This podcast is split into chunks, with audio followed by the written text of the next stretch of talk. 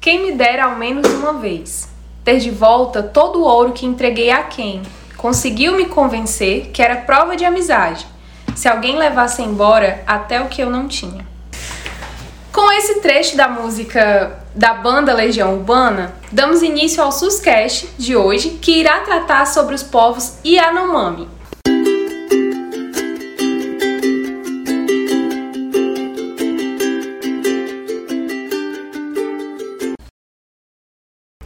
No início deste ano, fomos bombardeados com fotos chocantes de crianças e idosos em estados de desnutrição extrema. O retrato da miséria estampado em um povo que faz parte do Brasil, mas estava totalmente desassistido em todos os quesitos básicos para uma vida digna. Muitos ficaram questionando como isso foi possível e por que não houve uma intenção, uma intervenção antes e onde estava o poder do Estado para levar ajuda a essa população. Bom, então vamos começar pelo começo, né? É um ótimo ponto de partida o começo. vamos contar um pouco sobre a história da tribo dos Yanomami e mostrar como foi o contato deles com a chamada civilização. De início, é, os Yanomami são um grupo de indígena que habita o extremo norte da floresta amazônica. E as aldeias estão dispostas ao longo da fronteira entre Brasil e Venezuela. Inclusive tem até um debate, né, que, que as pessoas levantaram news, né, que, que, era responsabilidade da Venezuela. Exatamente. Só que a maior parte da população habita aqui no Brasil. Então eram realmente fake news. Era realmente fake news. É, a principal terra indígena dessa população no Brasil é em Roraima. Até o fim do século XIX, os Yanomami eles mantinham contato apenas com outros grupos indígenas vizinhos. Entretanto, é, no início do século XX isso mudou.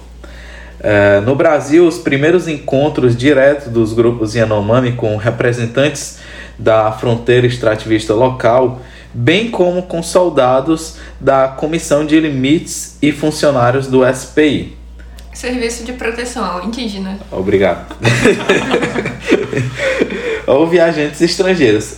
É, ocorreram entre os anos 1940 e meados dos anos 1960 a abertura de alguns postos do SPI e, sobretudo, de várias missões católicas e evangélicas estabeleceu-se os primeiros pontos de contato permanente no seu território.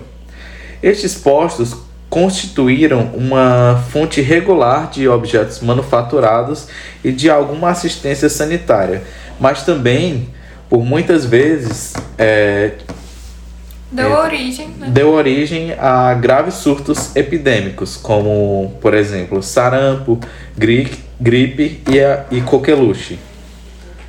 As duas principais formas de contato inicialmente conhecida pelos Yanomami, primeiro foi a fronteira extrativista e o que isso significa?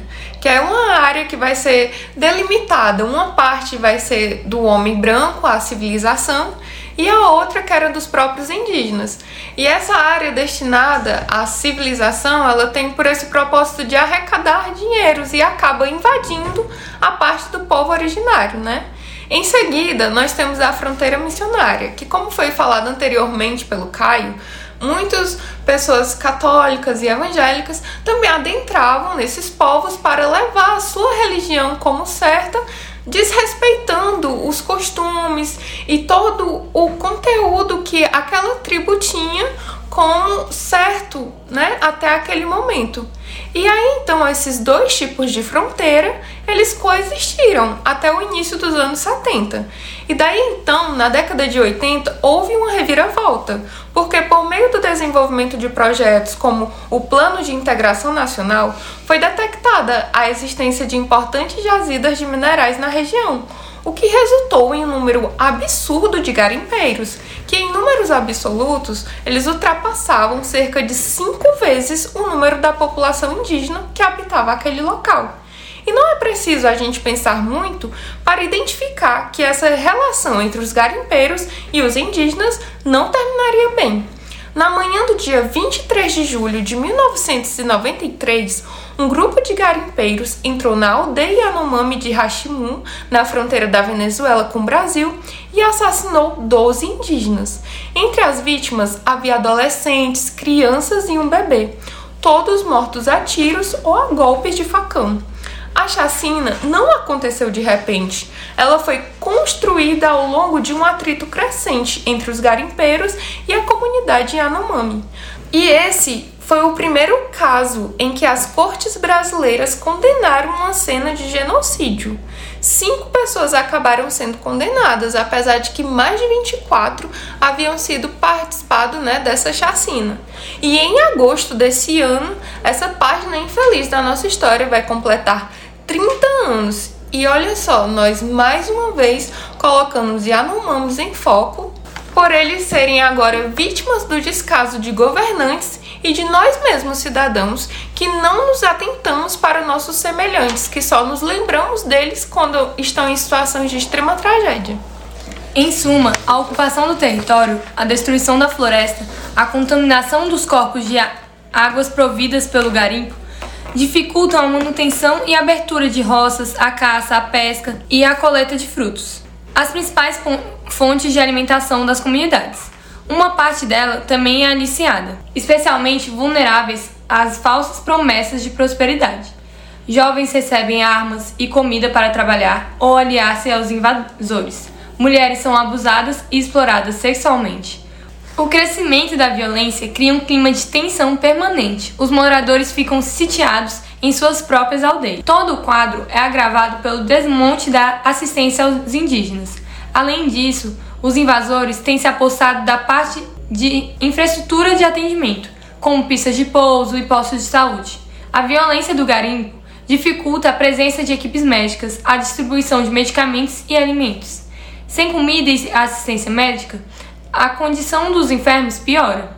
Como a economia indígena depende da mão de obra familiar, as atividades tradicionais de subsistência ficam inviáveis com as pessoas permanentemente adoecidas ou trabalhando no garimpo num círculo vicioso de fome, debilidade física e escassez. Então, gente, é, conforme dados do Ministério da Saúde obtidos pela agência Sumauma, 570 crianças de até 5 anos morreram de doenças evitáveis na tribo indígena Yanomami entre 2019 e 2022 um aumento de 29% em relação ao período de 2015 a 2018. E, de acordo com o Ministério dos Povos Indígenas, 99 crianças de 1 a 4 anos teriam morrido só em 2022, por causas como desnutrição, pneumonia e diarreia, ou seja, causas totalmente evitáveis, né? É, todos esses dados vieram à tona no final de janeiro desse ano e após as imagens chocantes e assistir de forma estarrecida a tudo que estava ocorrendo, o presidente Luiz Inácio Lula da Silva visitou a tribo Yanomami em Roraima para avaliar a crise. O governo decretou emergência de saúde na área e anunciou uma série de medidas, como o envio de equipes médicas à região e a instalação de um hospital de campanha em Boa Vista.